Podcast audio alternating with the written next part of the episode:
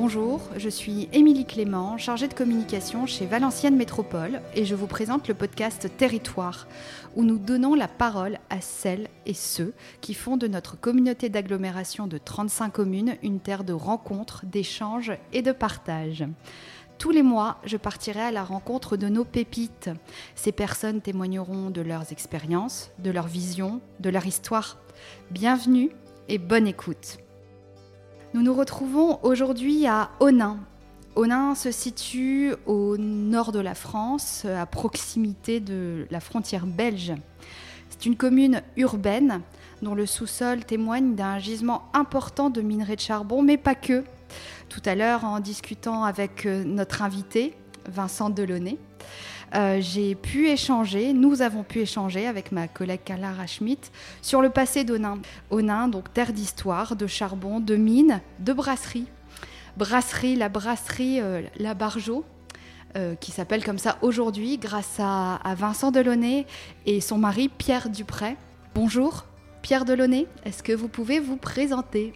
Bonjour, euh, Vincent Pierre Delaunay. Oui, Vincent, Pierre c'est votre mari. mon deuxième prénom est aussi Pierre. Ah, ça va, je n'étais pas si éloigné. Alors, euh, donc moi je suis euh, directeur d'EHPAD à, à l'origine. et puis donc j'ai créé deux, deux, deux, habitats partagés seniors qui sont des colocations personnes âgées. En 2016 tout d'abord à Valenciennes Centre au boulevard Watteau. Euh, et puis on a été sollicité pour euh, créer une deuxième maison. Notre choix s'est posé sur euh, la maison patronale ici du site, donc la, maison donc de ceux qui étaient les, patrons du, site, qui était donc une ancienne brasserie.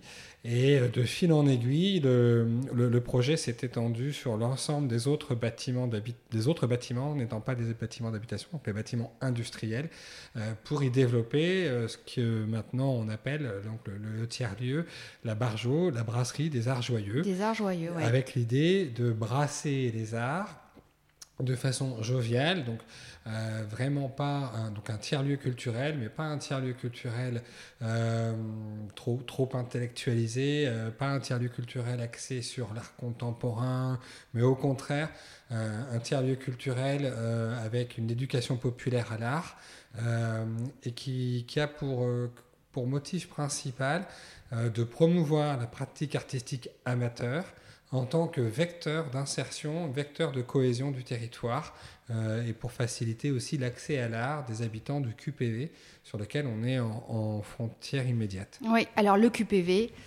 quartier prioritaire de la ville, et eh oui. qui, est, euh, qui, est marquant sur Onin, puisque un tiers de la population euh, réside dans ce QPV. Donc, c'est euh, les, anciennes cités euh, minières donc de Cuvino, de la piperie et de la faïencerie. Donc, c'est cet ensemble urbain-là, relativement dégradé, qui, qui connaît une grosse rénovation, et tant mieux, et qui aujourd'hui se traduit, après quand même ces rénovations, malgré tout, par un état de, de, paupérisation mhm. de ces espaces puisque euh, donc un tiers des habitants résident dans ce lieu-là, mais en même temps sur Onin, on a quand même, je crois, de mémoire, 37 à 40% de la population qui est sous le seuil de pauvreté. D'accord. Ce qui démontre bien qu'il y a une vraie difficulté sociale, globale, euh, même s'il y a beaucoup d'efforts qui sont menés et que les choses s'améliorent. Euh, Valenciennes Métropole y contribue, la mairie d'Onin aussi.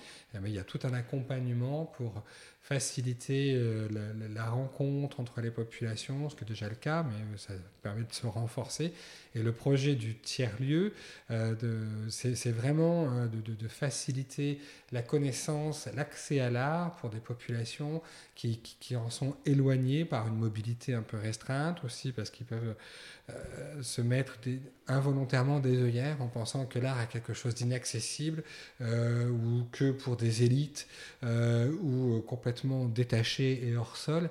Or là, l'idée, c'est vraiment euh, de faire la pratique amateur et de dire que pour ceux qui le souhaitent, chacun est en capacité de créer, de produire, mhm. et que ça n'est pas inaccessible ni financièrement, euh, ni techniquement, ni en termes de temps, et que euh, cette pratique artistique, pour ceux qui, qui, en ont besoin, ça peut être un vecteur d'insertion, une reprise de confiance en soi, sur sa, sur sa situation, sur les capacités réelles que finalement on peut avoir, qu'on pensait peut-être ne pas avoir en a priori, et faciliter par là la démarche de recherche d'emploi, la démarche d'être dans l'activité, la démarche de venir à des expos, de participer à des événementiels, de participer à un projet, de se rendre compte que si on veut se bouger, il y a plein de choses qu'on peut faire. C'est possible. Ouais, ouais, ouais. Donc c'est un cercle virtueux.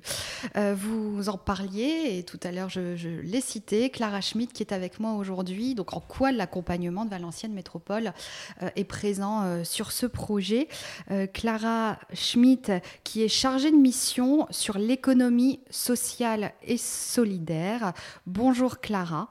Est-ce que tu peux nous expliquer ce qu'est l'ESS, économie sociale et solidaire? Bonjour Émilie. Donc, euh, en effet, l'ESS euh, a été défini par la loi en 2014 euh, comme un mode d'entreprendre bien spécifique. Oui, et justement, est-ce que tu peux nous dire en quoi, en quoi quelle, est sa particularité? Alors la particularité, c'est que l'ESS finalement est présent dans tous les domaines de l'activité humaine. On peut citer l'éducation, la culture, le sport, le développement durable, l'alimentation, voilà. Et, et finalement, elle respecte un certain nombre de principes qui ont été aussi définis dans cette loi. Mhm. Euh, donc, euh, Et puis, elle, est, elle est plutôt ancienne, hein. Euh, ça n'est pas nouveau l'ESS. Hein. Oui, tout à fait. Donc la loi est relativement récente, on va bientôt fêter les 10 ans, hein, puisqu'elle date du 31 juillet 2014. Mais finalement, l'ESS, elle remonte aux premières associations ouvrières, coopératives, sociétés de secours mutuelles, à la première moitié du 19e siècle. Ah oui, tout de même. Et quels sont les principes justement de l'ESS alors, on en a plusieurs euh, qui, encore une fois, ont été définis hein, par la loi, donc notamment l'utilité sociale, euh, qui se définit comme le fait de s'adresser à des personnes qui sont en situation de fragilité, euh, de lutter contre les exclusions, concourir au développement durable, qui permet de répondre à un besoin non couvert sur le territoire. D'accord. Euh, les autres principes, donc on a euh, le principe de la gouvernance démocratique, hein, ce qui se retrouve notamment dans les associations, le fait qu'une personne égale une voix dans les prises de décision. Euh, et ensuite, on peut citer encore deux autres principes, donc la lucrativité limitée, c'est-à-dire mhm. que le but poursuivi est autre que le seul partage des bénéfices. Ça, c'est un principe aussi fondamental. Et l'ancrage territorial, c'est-à-dire que les activités qui sont développées dans l'ESS sont non délocalisables justement parce qu'elles répondent vraiment à un besoin euh, repéré sur un territoire spécifique et que ce qui est mis en place sur euh, le territoire ne pourrait pas l'être ailleurs parce qu'il est lié aussi à l'histoire, à l'humain, mhm. voilà. D'accord. Donc du coup, dans la vie de tous les jours, sans le savoir, on peut acheter une denrée ou profiter d'un service sans le savoir. Par exemple, une coopérative euh, pardon, une fondation, euh, une association, ça c'est tout à fait possible. Euh, souvent, on, sous-estime, hein, Clara, la, place de l'ESS. Combien pèse-t-elle, par exemple, en termes d'emploi sur notre territoire? Alors l'ESS pèse quand même 10% de l'emploi sur notre territoire. Et sur l'agglo de Valenciennes Métropole, on a 7000 emplois euh, pour 400 établissements. Pour 400 établissements, donc c'est quand même euh, important. Quels sont, euh, est-ce que tu peux me donner, est-ce que tu peux nous donner quelques exemples d'initiatives alors en effet, on peut citer pour illustrer euh, un restaurant d'insertion qui propose des produits locaux euh, qui permet à des personnes en situation de handicap de trouver leur place dans le monde du travail. Est-ce qu'on peut le citer? Alors euh, oui, on a par exemple nous sur le territoire la cantine de Joséphine. Voilà, qui maintenant est agréée entreprise adaptée, qui est à Valenciennes et qui déploie également une coloc à destination de personnes trisomiques. Ouais. Voilà, donc si on peut citer d'autres initiatives, euh, une auto-école qui permet à des bénéficiaires du RSA en recherche d'emploi de prendre en charge une partie du coût du permis de conduire. Euh, euh, et pour continuer à illustrer dans le domaine de la mobilité, on a également la maison du vélo qui permet d'organiser des ateliers de réparation de vélos, qui développe également un atelier chantier d'insertion pour former des personnes au métier de la mécanique et de la cyclologistique. Euh, voilà, quelques exemples. c'est vraiment une. Euh, la liste est, longue, hein, finalement, pour, euh, on, le disait, réinventer l'économie en proximité avec et pour les habitants. C'est vraiment très, très intéressant. Merci, merci beaucoup, Clara. On, en revient à ce beau projet de la Barjo. De quelle façon l'économie sociale et solidaire vient participer à votre projet bah, le, projet est inscrit pleinement dans, la démarche de l'économie sociale et solidaire dès le départ, parce qu'en fait, c'est une association, la Brasserie des Arts Joyeux, euh, qui, développe, euh, qui le projet, qui a pour objectif euh, de mettre à disposition des espaces dans le cadre de l'ensemble du tiers-lieu, avec différents usages, donc une requalification des bâtiments dans un usage bien précis, une ressourcerie, donc une ressourcerie à vocation d'insertion, euh, un estaminet qui euh, devrait euh, être occupé par une des associations qu'on a précédemment citées, l'association d'insertion justement dans le domaine de la restauration, des ateliers de pédagogie donc pour des profs auto-entrepreneurs qui donnent des cours à des élèves qui sont rémunérés directement par, par leurs élèves des box euh, qui seront loués par, euh, par des artistes, des ateliers box qui sont loués par des artistes qui n'ont pas d'atelier chez eux ou qui ont envie de produire dans un, espace de, dans un esprit de coworking, avec des espaces partagés de, détente. Euh, des lieux d'expo, des lieux de représentation scénique et théâtrale, des boutiques d'artistes qui, qui, vont vivre de leur propre création. Donc un vrai parcours d'insertion sur le site entre des personnes qui peuvent venir apprendre à l'art, exercer après de manière autonome leur art et au final pouvoir en vivre s'ils le souhaitent euh, en, créant et en vendant leur art. Mhm. Premier parcours d'insertion. Deuxième parcours d'insertion, des personnes qui sont éloignées de situations d'emploi, soit par le handicap, soit au niveau social, et qui peuvent venir travailler sur site, dans l'estaminet pour euh, les personnes qui sont en situation de handicap, dans la ressourcerie ou dans la microbrasserie aussi qu'on projette de créer, pour ceux qui sont dans le domaine de l'insertion, et qui vont comme ça avoir pied à l'étrier, et puis pouvoir prendre euh, pied dans le monde, ou reprendre pied dans le monde du travail, et, et évoluer après ailleurs de manière plus indépendante et autonome. Donc un vrai parcours culturel qui est mixé avec deux parcours croisés d'insertion sur, euh, sur le site. Donc ça, effectivement, on est pleinement dans la démarche, euh, dans la démarche euh, de, l'ESS, avec une valorisation du patrimoine, d'un patrimoine remarquable, architectural. C'est ça. Et qui est vraiment, enfin, vous, vous avez cité tous les projets que vous avez, puisque ça, tous ces projets normalement devraient pouvoir ouvrir au public en 2028 pour l'ensemble. Voilà, ça va se faire par, euh, voilà, par étapes, progressivement. progressivement. Mais c'est un lieu qui est à la fois magnifique pour ce que vous en avez déjà rénové. On arrive à se projeter euh, dans ce que vous voulez faire. Et puis, l'histoire pour vous est vraiment très très importante. On le sent.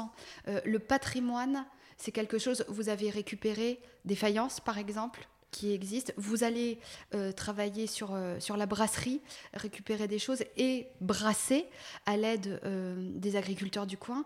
il y a vraiment une, économie, on peut dire, circulaire et une envie de faire avec ce qui est sur notre territoire et de valoriser le, passé, le patrimoine. Ça, c'est important. C'est très important parce que, on, alors, deux choses.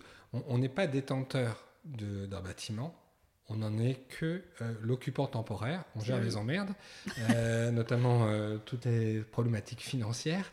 Un, bâtiment ou des bâtiments anciens, ils existaient avant. L'objectif, c'est de faire en sorte qu'ils existent encore après.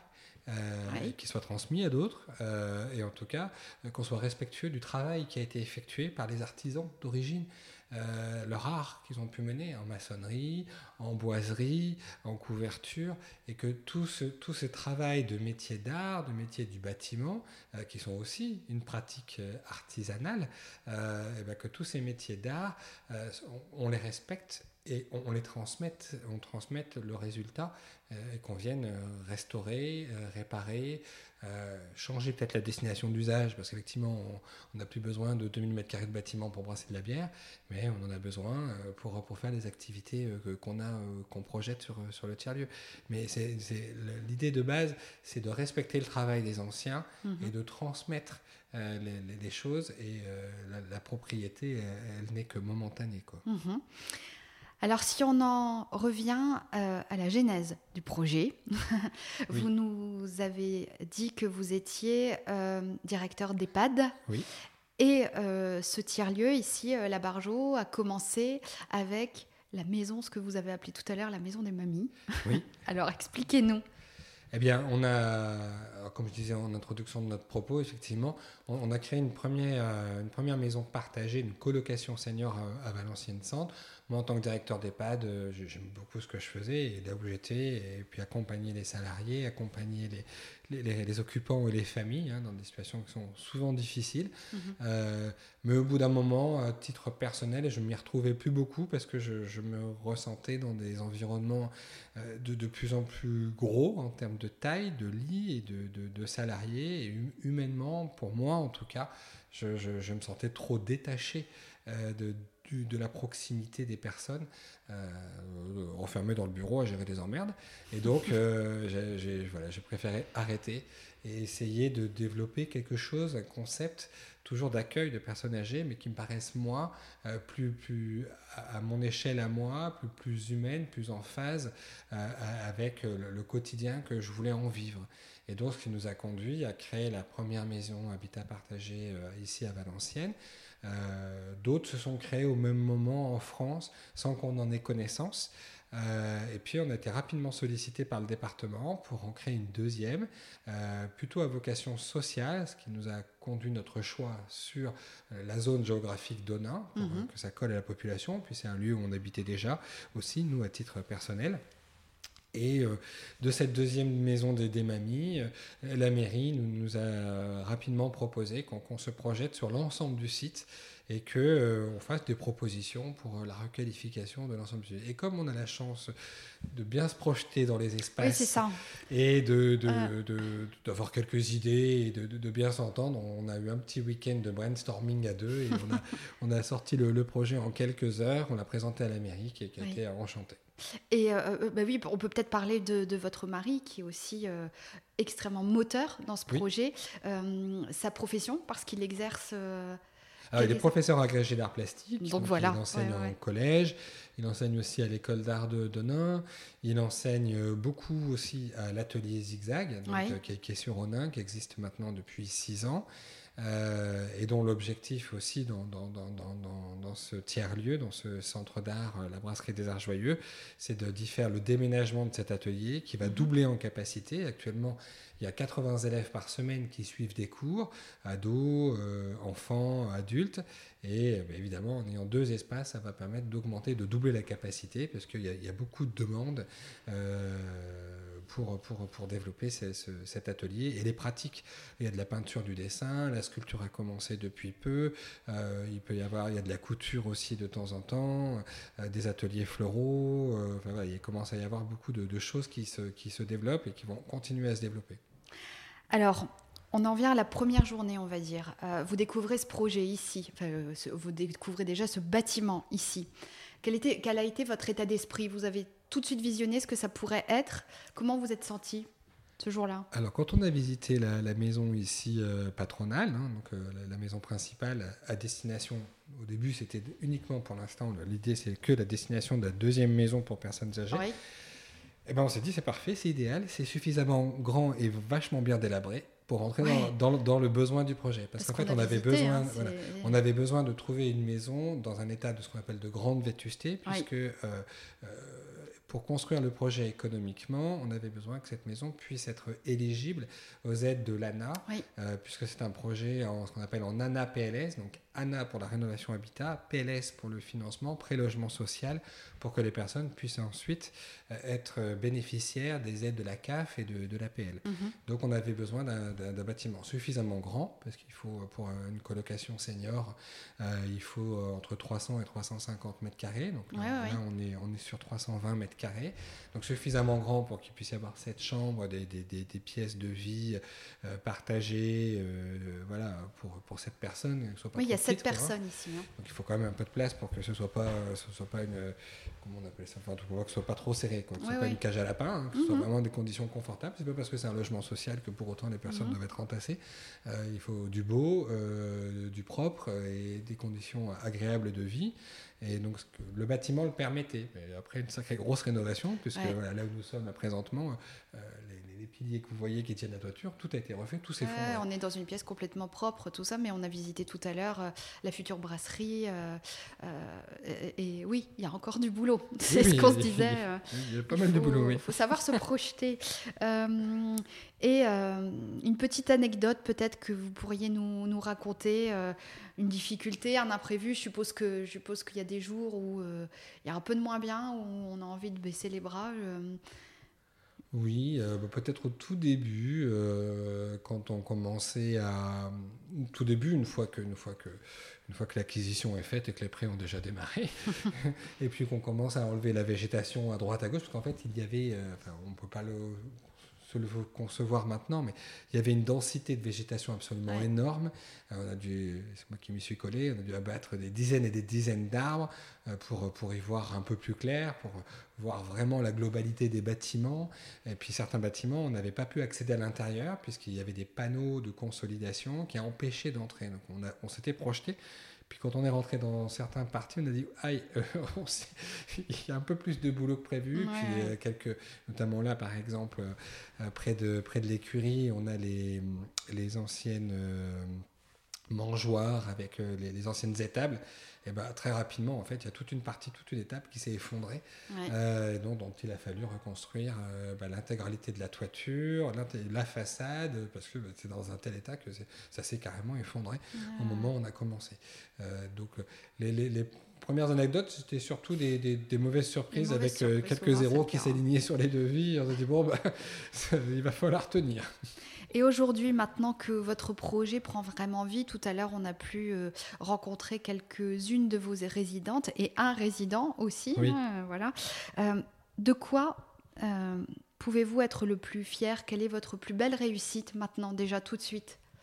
C'est d'avoir les sourires de ces dames, c'est d'avoir. Oui, oui, oui. Est-ce que ce qu'on. Ce qu'on. Ce qu'on ce que, ce que les, les, uns et les autres nous, nous rapportent, parce que c'est pas ce qu'on qu'on avait euh, projeté au départ, entre la création des deux, habitats partagés et puis là le projet de tiers-lieu, ce qu'on qu'on se rend compte, c'est que involontairement, c'était pas un souhait dès le départ, c'est que on, crée des lieux de vie, euh, des lieux de vie de convivialité, et que finalement on est, euh, voilà, on, on crée des, des endroits où euh, les gens se sentent bien, ils se sentent heureux de vivre, ils apprécient.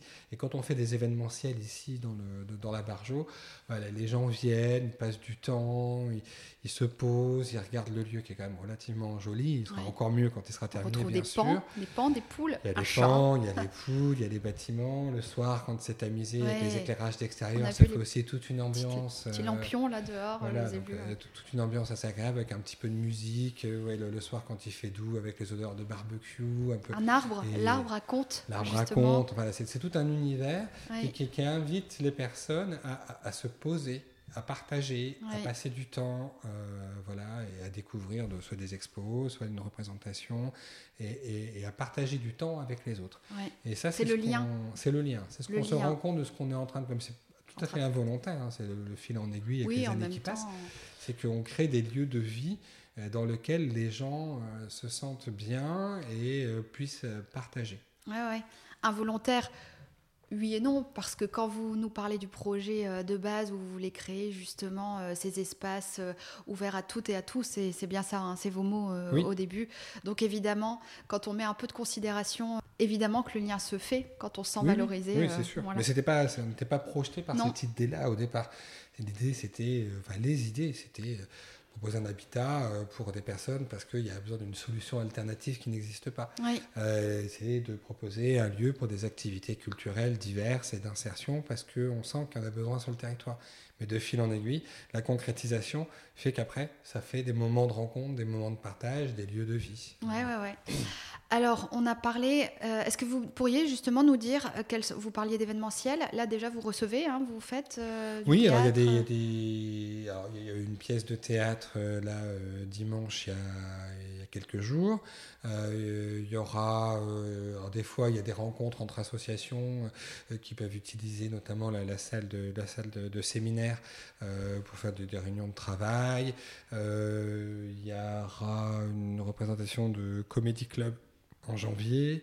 Euh, et après, toute la programmation, c'est plus Pierre qui s'en occupe. Moi, je m'occupe surtout des travaux, euh, du côté un peu technique des bâtiments ou de l'administratif. Et Pierre s'occupe plus de la programmation culturelle.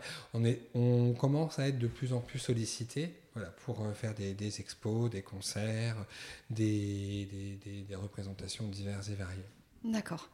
Euh, peut-être Clara, revenir sur euh, les ressources en local qui peuvent accompagner euh, celles et ceux qui souhaitent entreprendre avec l'ESS oui, tout à fait. On a parlé rapidement tout à l'heure de l'appel à projet qui est porté aujourd'hui par Valenciennes Métropole, qui permet de soutenir au démarrage et aussi au développement des initiatives de l'ESS. Donc là, on est sur un soutien euh, financier hein, via l'appel à projet qui peut aller jusqu'à 10 000 euros euh, par projet. Euh, mais on a également, au-delà du financier, l'aspect vraiment accompagnement au développement, parce que quand on crée un projet comme celui-là, il peut y avoir de l'emploi derrière, il, il peut y avoir besoin de mise en réseau, etc. Et donc dans ce cadre-là, nous on travaille avec des partenaires de l'accompagnement. Hein. je peux les citer sur le territoire, ils sont nombreux.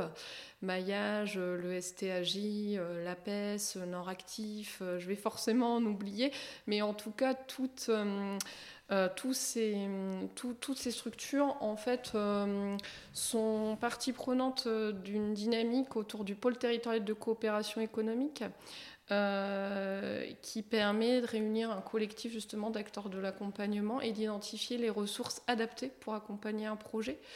Euh, et d'ailleurs, prochainement, il y a une rencontre avec euh, la Barjome. Il y a déjà quelques projets qui sont en cours d'accompagnement grâce à cet outil qui s'appelle Processeur et qui permet voilà, d'être accompagné bah, en fonction des besoins du projet je, l'ai dit, ça peut être sur du financier, de l'aide à la création d'emplois, euh, également euh, réfléchir à son modèle économique, euh, les statuts, voilà, toute la partie vraiment structuration de projet qui permet de mettre en musique un projet. Enfin, on l'a vu, celui de la Barjo, il est multidimensionnel, il y a plein de choses.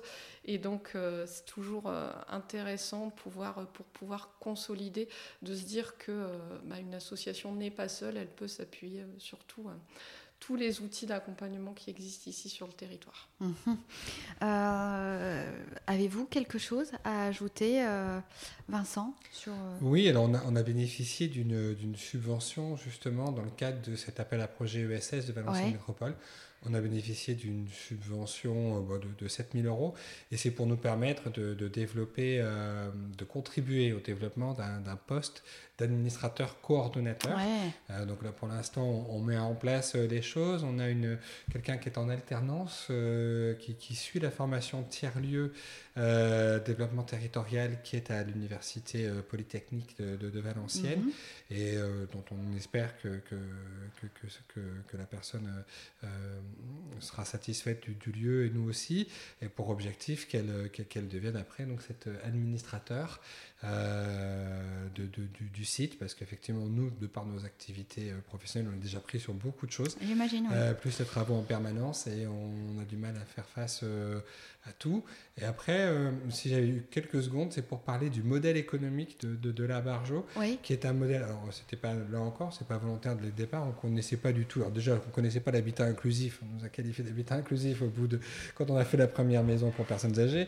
On connaissait pas non plus les terres-lieux, on a juste simplement proposé la mairie des usages ici qui nous paraissaient cohérents. Puis c'est après coup qu'on nous a dit, mais ce que vous faites, ça s'appelle un tiers-lieu. Donc on apprend finalement des autres qui nous eh enseignent ce que l'on est en train de faire au, au, quotidien, en fin de mhm. compte. Et dans ce modèle de tiers-lieu, ce qui fait notre spécificité, notre originalité aussi, euh, mais aussi notre force, c'est qu'en fait, c'est vraiment euh, le modèle économique, c'est simplement euh, une mise à disposition des espaces. Donc mhm. évidemment, ça veut dire que derrière il y, a, du loyer hein, pour les personnes qui les occupent. Euh, donc mise à disposition à, des exploitants. c'est pas la Barjo qui elle-même, donc l'association La Barjo, qui elle-même va exploiter directement la microbrasserie, va exploiter directement la ressourcerie, va exploiter les boutiques d'artistes, va exploiter encore moins bien sûr les staminés.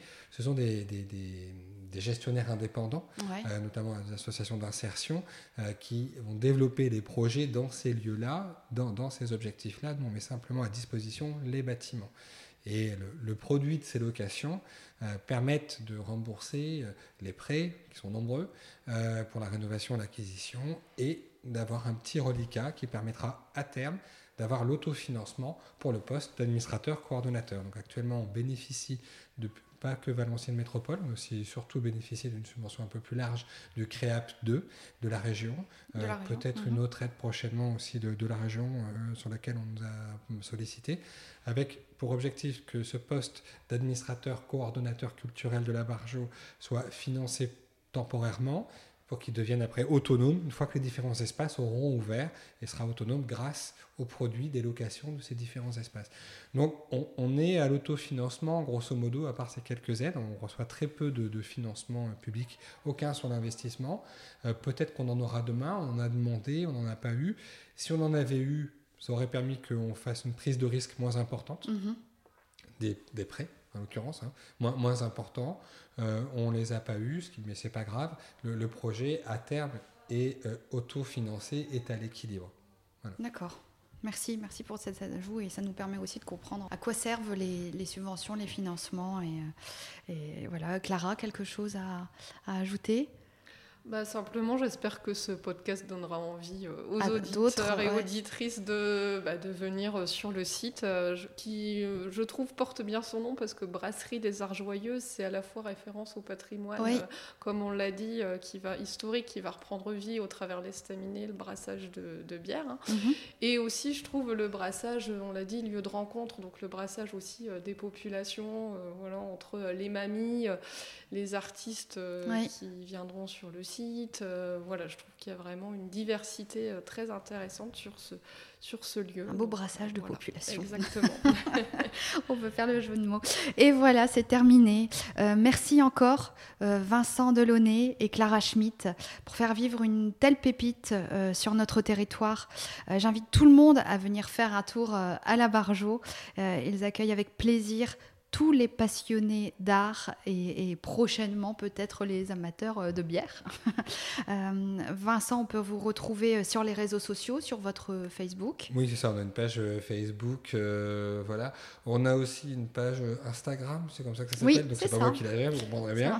C'est notre fils ado de 16 ans qui, gère la page Instagram, les ados sont plus à la page que nous sur Instagram. Même.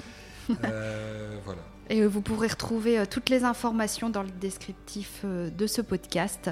Pour ne rater aucune de nos actualités, je vous invite à suivre Valenciennes Métropole sur les réseaux sociaux. Nous sommes présents sur Facebook, Instagram, LinkedIn, YouTube.